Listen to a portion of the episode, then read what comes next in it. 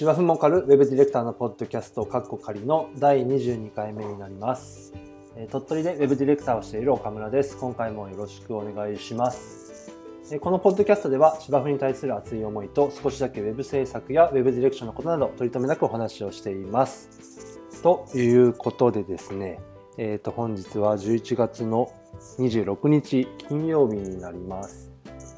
えー実はさっきまでですね、えーあまあ今会社の事務所にいるんですけどもさっきまで、えー、と弊社ウェブデザイナーのメンバーと2人で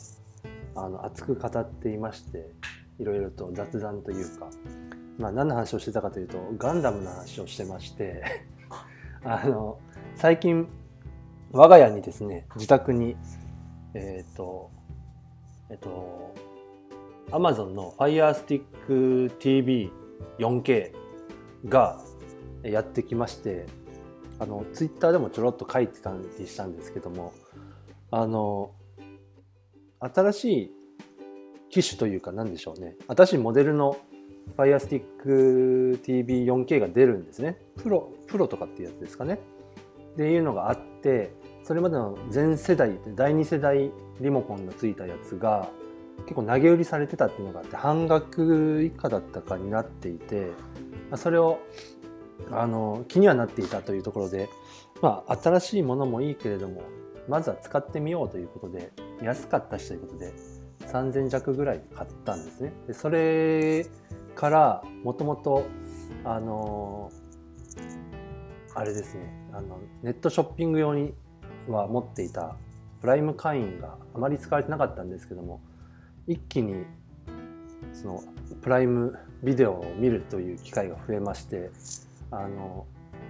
ちょこちょこっと見ていた「先行のハサウェイ」という作品劇場版の作品を一気に見てその流れから、えー、とどうだったっけってことで、えー機動戦士ガンダム逆襲のシャアをもう一度見て、えーでその流れから今現在機動戦士ガンダムユニコーンを見るという そういう、えー最近プライム生活を送っているということから、えーそのデザイナーの、えーメンバーもですね結構その辺が大好きなあ彼らのものですから最近こういうの見ててさとかっていう話をしてで、えーその彼は劇場版の方のユニコーンは見てたけどそのテレビ版として編集されたやつってどんな感じでしたっけみたいな話をしながらああだこうだみたいなこの辺のつながりがちょっとよく分かんなくてねみたいな話をしたりっていうようなことを、えー仕事終わりに2時間ぐらい話してたというあのすごくとても有意義な時間を過ごしておりました。はい。えー、と、そんな感じですね。で、えー今日から、ちょっと、あのこれを聞いている方がいつ聞かれるかにもよるんですけども、まあこの収録をしている本日から Amazon のブラックフライデーでよかったかなあのセールが始まっているということで今日の9時から朝9時から始まってたようなんですけどもちょっと合間を見つけて、えー今年のですね我が家のクリスマスプレゼント概要それに乗じてやったというのが今日の進捗です。はい。えーっとですね、えーっと長男には、えーっとポケモンのあのリメイク版のダイヤですね。あの若干あレビューはひどい感じの部分も見たりしましたけれども、まあ、本人がとてもやりたがっているということで、はい、それを買ったのとあとは次男には、えーっとナーフっていう、まあ、おもちゃの銃ですね。スポンジが先っちょについて痛くないよっていうやつのちょっといいやつというかうちにはもともとないので初ナーフになるんですけどもあのスコープがついていて覗けて撃てる。でかつこう電動式のやつでスイッチを切り替えることによって一発ずつも撃てるしなんかこう連射ができるみたいなちょっといいやつですね。それを買ったのとあとえーっと将来の夢はプリンセスになると言っている三男には、えーとレゴのですねまたちょっと普通のレゴと違ってあの持ち運びがしやすいような、えー、とディズニープリンセスのシリーズのこう本みたいにこうなんでしょうかねジオラマというかセットがパタッと畳めるかつその中に収納ができるみたいな、え、ちょっとちっちゃい本本の形をしたレゴの「えー、アナと雪の女王」シリーズのやつですね。それをポチりましたね。でやっぱりこの時期お子さんがいらっしゃるご家庭は特に小さいお子さんがいるご家庭はプレゼント選びってなかなか苦労するんじゃないかなと思いましてうちも例外ではなく毎年苦労しましてここ23年はですねでやっぱり子どもたちの要求というか欲しいものがこう週ごとというか下手したら1日2日でコロコロ変わりやすいっていうそんな時期なんですねこの時期が。なのでえー、っと早く決めすぎちゃうというか買っちゃうと直前になってまたやっぱりあれがいいなとかって話にもなりかねないっていうところがなかなか難しいところで。一応まだ我が家ではサンタはいるのかな？みたいな話にはなっていて長男が若干怪しんでいるというかですね。多分小学校の中なんかでそういう話が出たりするんだと思うんですけども。まあその辺はふわっと濁しつつでえーと、先週たまたま、あのー、家のから近いトイザラスに近くに行くことになったのでそこで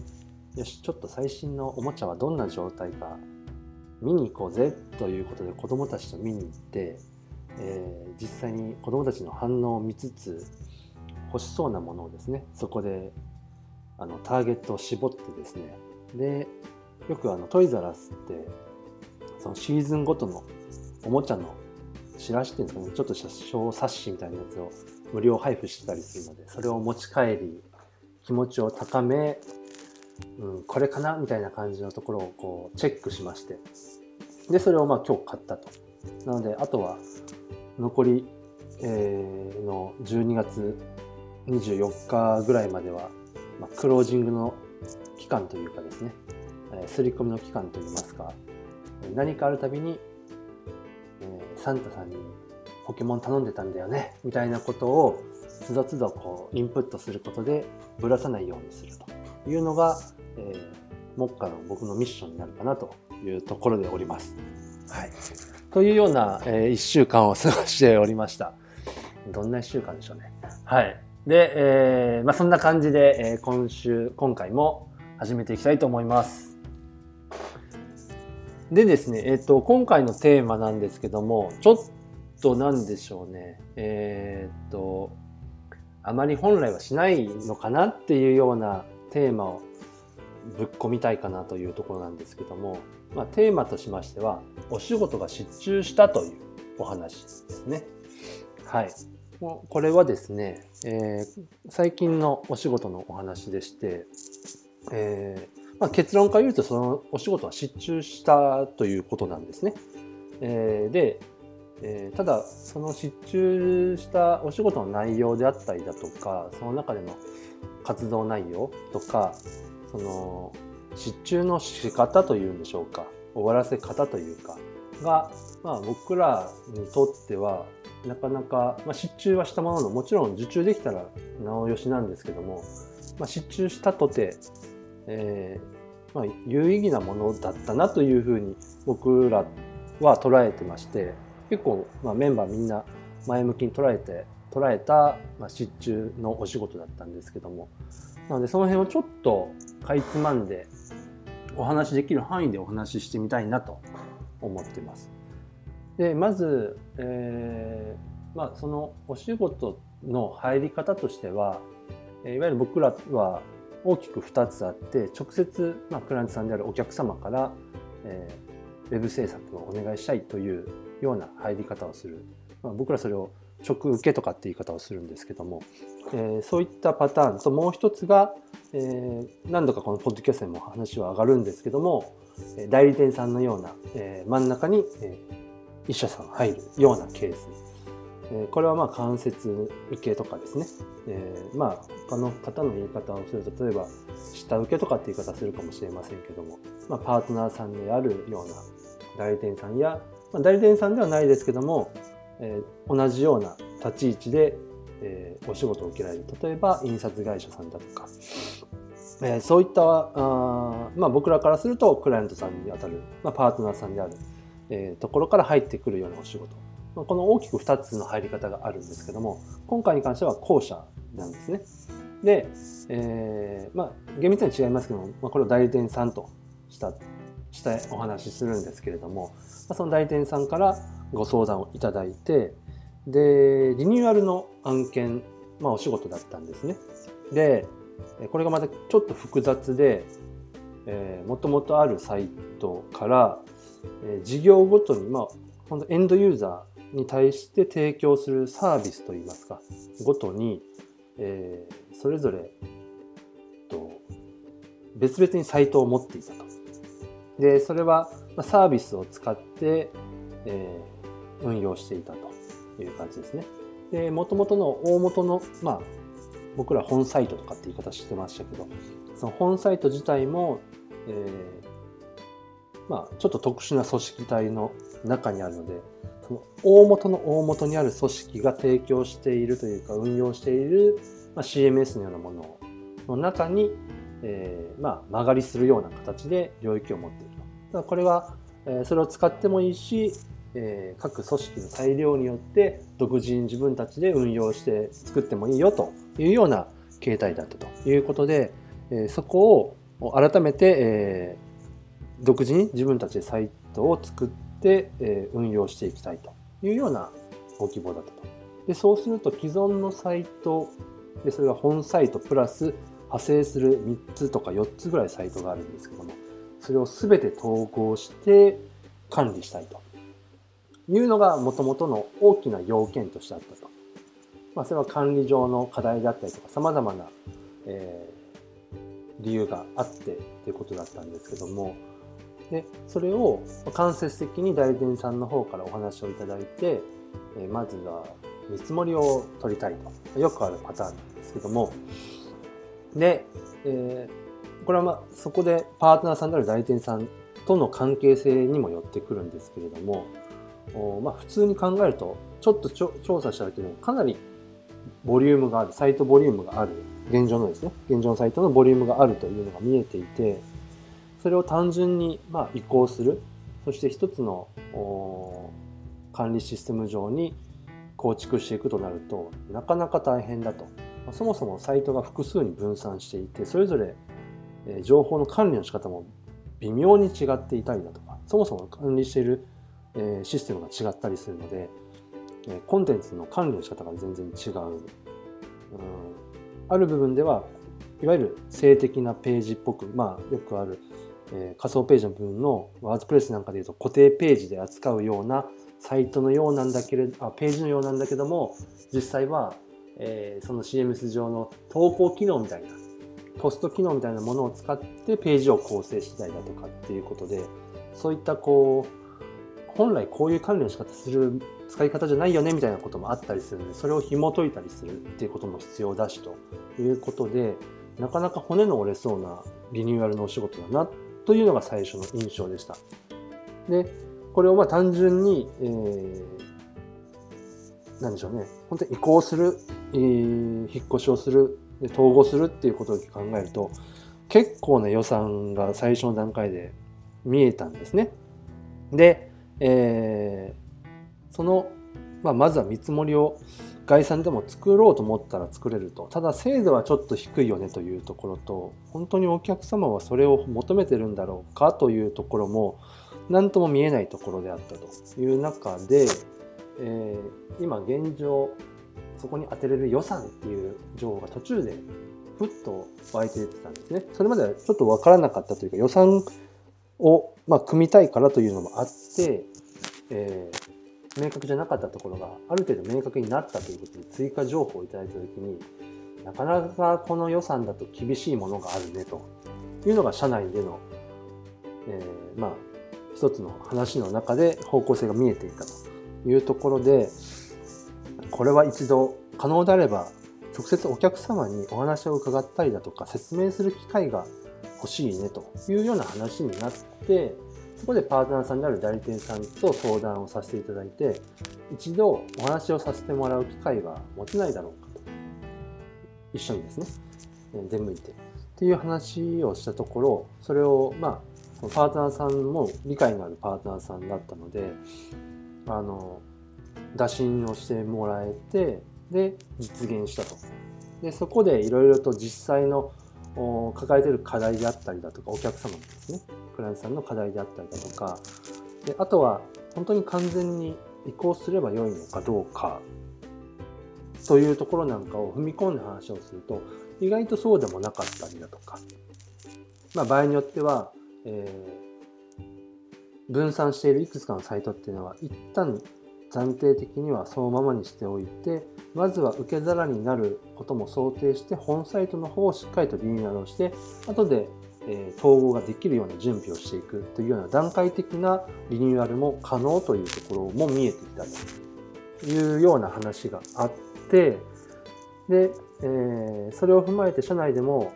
え、予算的にはなかなか厳しいものはあるけれどもなんでしょうねその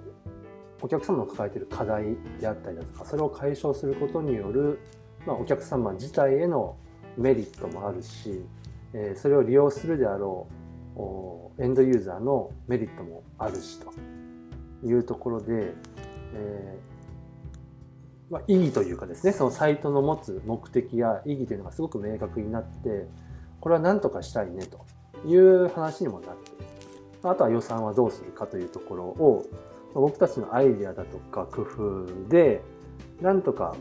そういったコストですね、まあ、例えば工数の部分だったりとかを圧縮する工夫をすればある程度いけるんじゃないかっていうところに、えー、持っていってですね話を。で実際に話を伺ってから、えー、正式受注ではなくかつまたその段階でも、えー、事前に相見積もりで複数社さんに声をかけたいというようなお客様からの話があったので、なので、まあ、やれる限りのアイデアを出して提案してみようという話で持ち帰って、でそこから結構いろいろと社内でも動いて、あの、お仕事によっては、えー、うちの会社は3人でやってますけども、1人で動くこともあれば、2人でやることもあれば、まあ、場合によっては3人でやったり、場合によっては、えーパートナーさんと協力してやったりということもあるんですけども、え今回は3人全員でちょっと取り組もうかということで分担をしてで実際これまでの間に打ち合わせ、まあ、ヒアリングも兼ねて打ち合わせをしたりというのを3回合計3回ですかね3日間やってで、えー、その間にというかその前にですかね、えー、既存のサイト統合する範囲のもの全てのディレクトリマップを作りディレクトリマップがですね既存のサイトで確か何行ぐらいだったかな？650行ぐらいになるような、えーと、スプレッドシート的なものですね。っていうものを作りでそれは実際にそのいわゆる静的ページのような、えー、ワードプレスでいうと固定ページのようなあコンテンツですね。がだいたい650行ぐらいになるような規模。プラスいわゆる投稿的なものですね。記事であったりだとかそういったもの。これもまたさらに、えー、単純なお知らせ的な記事もあれば例えばイベントみたいなくくりのものもあったりだとか Q&A 的なものもあったり、まあ、いろんな種類があるんですけどそういったものを総合すると全部合わせると1200ポストぐらいの、なかなか僕らにとってはボリュームのあるサイトのディレクトリマップを出して、まあ、投稿の部分は分類分けとかだけをした感じ、あとはカウントをしていくような感じの洗い出しではありましたけども、で、それをもとに、えー、僕らの中で考えるリニューアル案のディレクトリマップを作ったり、あとは、えーと、それまで使っている管理システムからは変わる想定今回に関してはワードプレスを、ま想定していたのでまあ、ワードプレスでもできそうというのがあったのででワードプレスは、えー、お客様自体は初めて使うことになるっていうのが分かっていたので、えー、あその前にあるか。お客様が今現状使っているシステムを実際にお客様が同席のもとでというかそれを少し拝見させていただいたりというような調査をさせていただいてであその管理の仕方だとワードプレスと、まあ、結構似てる部分が多いなというところもあったり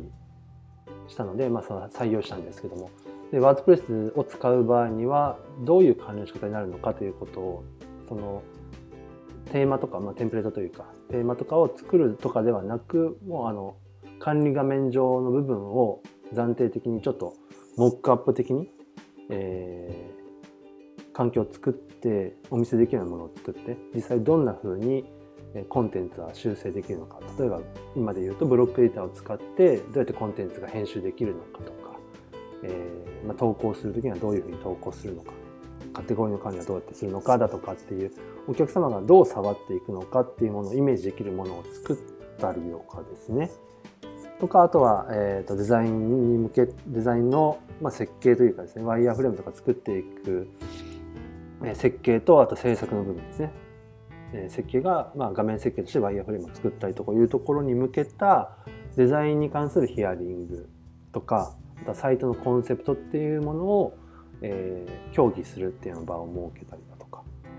ですね。でそれを踏まえてお客様とある程度イメージ図をこう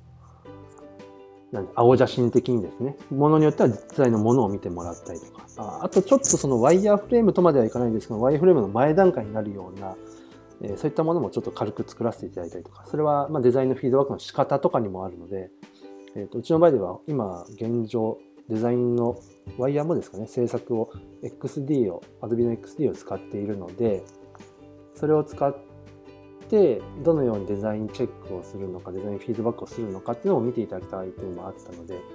それを、まあ、ひな形みたいなものをベースとなるものを作らせていただいてこんな風に見てもらいますよっていうものを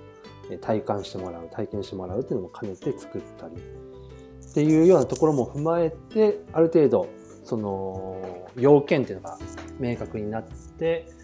それをまあ資料化しつつ、え見積もりを作ろうかと。で、えー、最終的にはその見積もりをそのままパートナーさんにドンとお渡ししてあとは吉野にみたいな感じじゃなく、えー、それをしてしまうと実際僕らも一緒にお客様先にお話をしてそこからまた、ね、費用のとか予算の調整とかが入ってくる時に、えー、まあ言ってしまえばパートナーさんの代理店さんがそこからなんあの独自の基準で費用上乗せ上乗せとかしてたりすると具体的な金額の話ができなくなるんですね。例えばこの作業を減らしただとかこのページをなくした場合にはどれぐらいコストを下げれるのかとかっていう話が毎回持ち帰りになって、えー、トライアングルで情報をやり取りしなきゃいけないとかって話になってしまうのでそうならないように、えー、なるべく僕たちの、えー、出す見積もりをうまく活用してもらって、えー、代理店さんもお話ができるように、えー、する共通の見積もりを一緒に作っているような形ですね。であとはその中で、えー、見積もりというかその各作業項目の中で代理店さんが担ってもらう、えー、タスクというのはここを予定していると。簡単に言うとそこが代理店さんの、えー、要は利益に当たる部分ですと。要は中抜き的にマージンを取るみたいな感じではなく、えー、代理店さんは代理店さんでもちろん、えー、仲介してくれたというか紹介し紹介ではないですね。あの中に入っているというところでの役割をちゃんと作ってでそこでのまあ言ってしまう取り分というかですね。利益の部分、えー、売上の部分というのを明確にするみたいなことを考えてじゃあその打ち合わせをやりましょうかという日程調整までその上でその先でえー、クライアントさんに一緒に提案しに行きましょうというところまで段取りをしたところで、えー、急遽の、まあ、失注というようなお話になったという流れですね。はいまあ、この失注の理由は特に何が悪いというわけではなくこちらに問題があったわけでもなくもちろんお客様の方に何か問題があったというわけではなくてまああの細かなところはあの伏せますけども、まあ、やんごとなき理由があったということですね。これは実際にあの打ち合わせをさせていただいた、えー、担当者さんもその上役の方もですね、えー、まさかそんなことがというようなレベルの内容だったので、まあ、もう交通事故みたいなもんですねっていうのがあって、えー、どうしてもそこに捻出する予算が割けなくなってしまったというような、まあ、理由だったんですね。はいまあ、そこはあの実際本当はどうかどうというのは分からないですしもしかすると、えー、何かもっと別の理由があってそれを、えー、断らざるを得なくなったことを何でしょうね、えー、オブラートに包むというかあ問題にならないようにいったあ説明の仕方だったのかもしれないですけどもただあのその僕らは、えー、間接的にその話を聞いた形になるんですけども代理店さんの方から。あの本当にあの申し訳ないっていうことをクライアンさんが言っておられたと。いうことで。でそれまでにやったその打ち合わせの内容であったりだとかそのためにま準備してきたことなんかをすごく評価していただいてあの自分たちよりも自分たちのサイトのことをよくあの理解していただいてなので、まあ、そういった結果になったのがすごく申し訳なくてっていうことで直接もう謝罪しに行きたいですみたいなことまで言っていただいたっていうのはあのそれまでのまあ活動をちゃんと評価してくれたんだなっていうことですごくありがたかったですし、うん、で実際僕らとしてももちろんやれたらやりたかったっていうのはあるんですけれども、えー、と今回のまあその受注に向けてというところの動きの中で、えー、ここ最近その先ほど最初に言った直受けみたいなところっていうのがそんなになかったというのもあってでそれに向けてこんなやり方していきたいねというちょっとその自分たちの中でのやり方あフローといいますか、えー、進め方みたいなところに手こ入れをしたいっていう思いもあったところでそれを実践しながら実際のクライアントワークでうまくはまるかどうかっていうことをあの実践していくっ良い機会でもあったっていうのがあってでそれによって今まで作っていったそのディレクトリマップであるだとか、えー、いろんなまあ成果物というんでしょうかねそういったものの作り方も少しえ工夫を入れたところなんかもあったりしたんですよ。とかあと社内での作り方の、えーと、若干俗人化してる部分も正直あったんですけどもそういったところを統一させたりだとか改めてこういう考え方で作ろうねみたいなことをあの進めながらも自分たちで整理したり学んだりみたいな機会を結構作ったっていうのが短い期間ではあったんですけどもあってなのであのそれまでのその提案をしに行こうという最終の部分に向けての中でも制作に入る前でも結構な学びがあったなというのが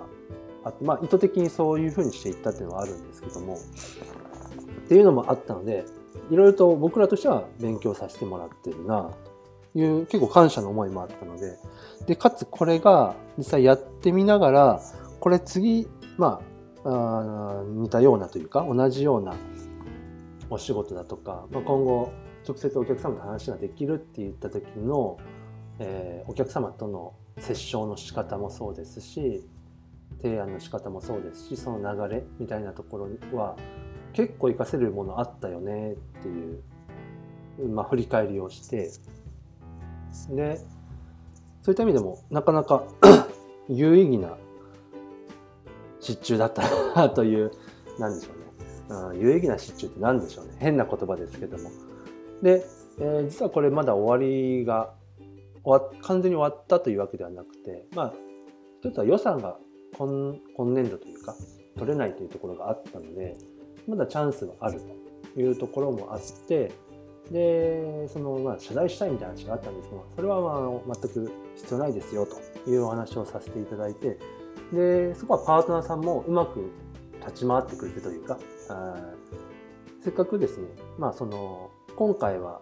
実施しなくなったと。今年度はというんですねでもただまだ課題を持ったサイトを抱えているという現状は変わりはないのででまた次につながるように、えー、今回これまで話したある程度こう協議しているものっていうのがやろうとなった時にその時にまた改めて予算を考えなきゃいけないと思うので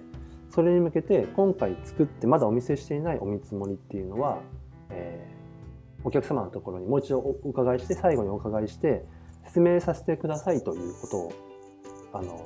代理店さんが話もしてくれてこれナイスだなと思ったんですけども、うん。まあ、あのあそうですかさよならっていうわけではなくて、ま、最後の、まあ、けじめというのも変ですけどもあの半端に終わらせるのも良くないというのもあったので、まあ、ぜひあの説明を僕らとしてもさせていただけるならばしたいなというのがあったので改めて日程を調整させていただいてでその見積もりのご説明とあとは簡単なご提案ですね。はい。こういうサイトがこういうふうに、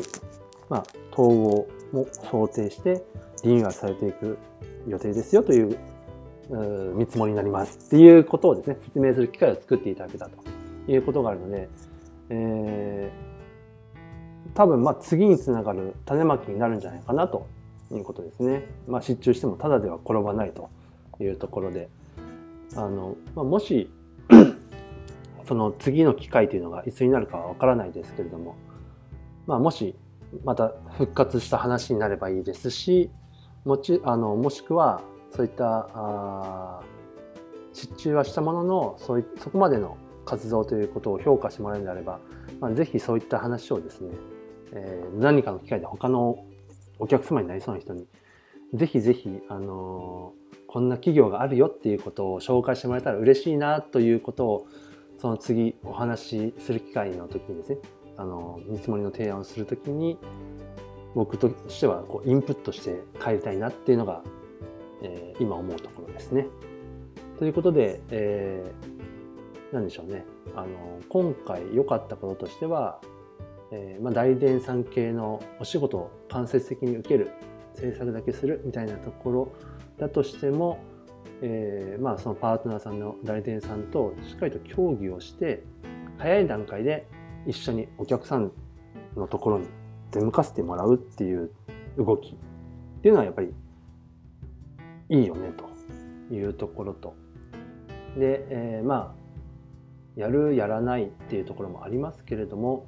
まあ、そこに向けてしっかりとなんでしょうね、えー、お客様との関係性を築いていく。でそれは一つ一つの、えー、活動ですね。それまでに至る準備することっていうのに細部というか宿ってくるんだろうなと。